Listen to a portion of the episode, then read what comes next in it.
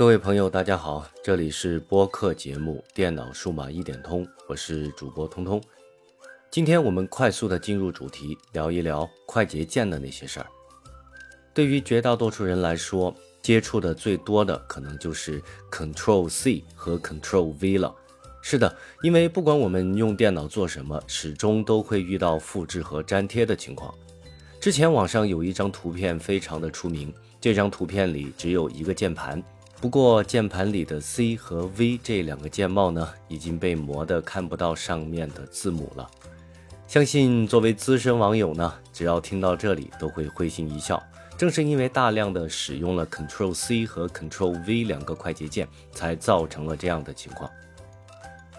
其实，为了提高我们平时的工作效率，或者是单纯的使用电脑的效率呢，今天我打算给大家介绍一些几乎每个人每天都能用到的快捷键，让你更加优雅、更加像老鸟一样的去使用电脑。好了，话不多说，我们马上进入主题。首先要给那些之前完全没有接触过快捷键的朋友们说一下，在绝大多数情况下。快捷键的使用都需要用到两个或者两个以上的组合键，而其中 Control 这个按键是使用率最高的。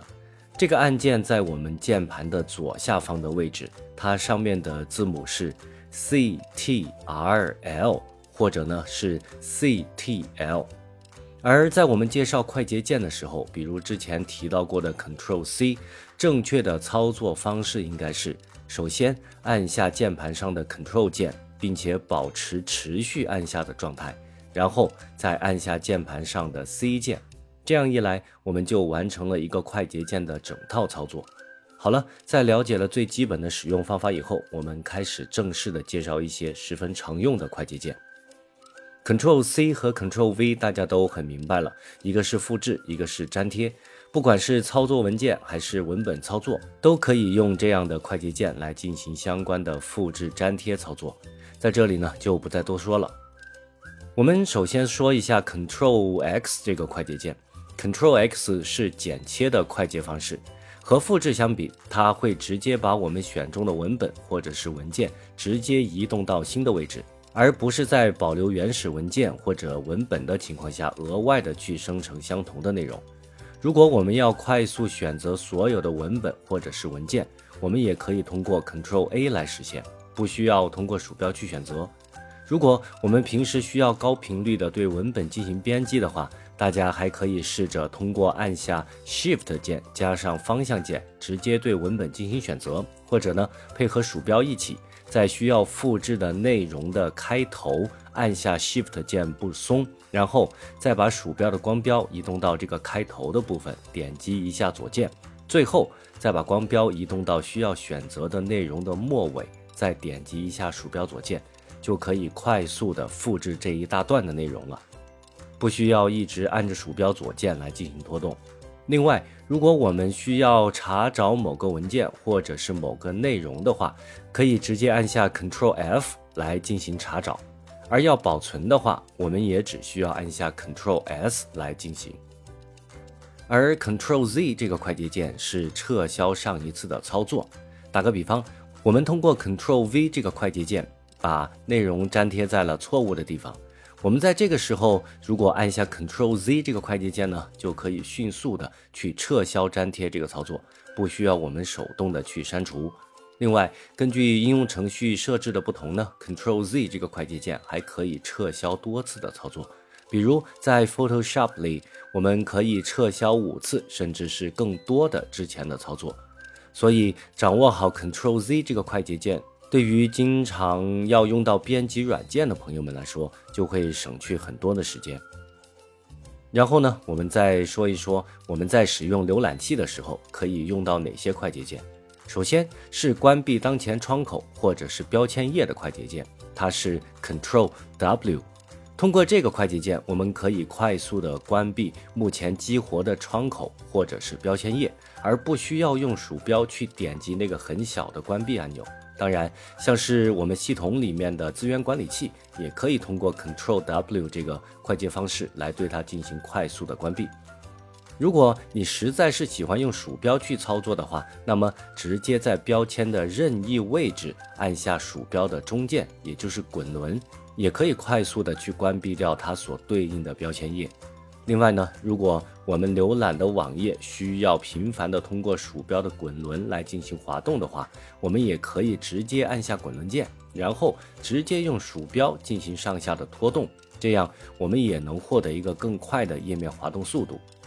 而当我们要新建标签页或者是窗口的时候，就可以通过 Ctrl T 这个快捷键来完成相应的操作了。如果我们想要在新窗口来打开某个链接的时候，我们也只需要按住键盘上的 Shift 键，然后再用鼠标点击，就能完成相应的操作了。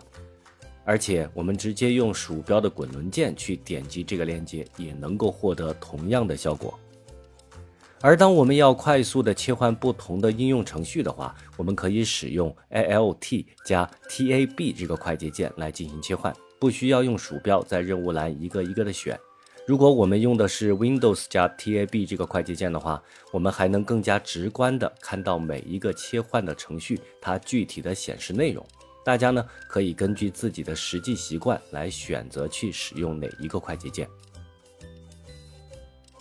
在介绍了系统层面的一些快捷方式之后，其实我们常用的一些软件也提供了很多的快捷方式。比如大家常用的聊天软件 QQ，提取消息的快捷键默认是 Ctrl 加 Alt 加 Z；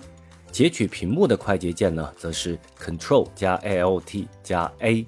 发送消息是 Ctrl 加回车或者是 Alt 加 S。我们可以直接使用默认的这套设置，也可以根据自己的习惯去程序的设置里进行自定义的调整。比如，我就喜欢用回车直接发送消息，Alt 加回车来进行啊换行的操作。你想怎么设置都可以，只要符合你自己的习惯，并且不要和系统预置的快捷键相冲突就行。打个比方，如果我们想在 QQ 里设置 Ctrl C 啊作为提取消息的快捷键，那么呃，因为这个快捷键在系统里已经被定义成了复制的功能，所以我们就没有办法在 QQ 里设置这个快捷键作为提取消息的功能了。在一般情况下，系统层面的快捷键优先级是最高的，而应用程序的话，你首先打开哪个程序，它的优先级就会高于下一个你打开的程序。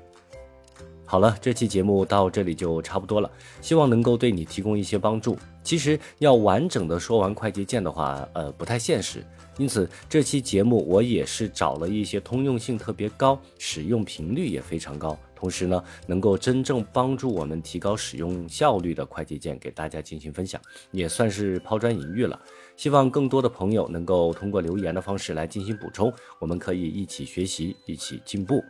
如果你觉得本期节目还不错，那么关注、订阅、点赞、转发，请随便来一个。你们的关注是我持续更新的最大动力。这里是电脑数码一点通，我们下期再见，拜拜。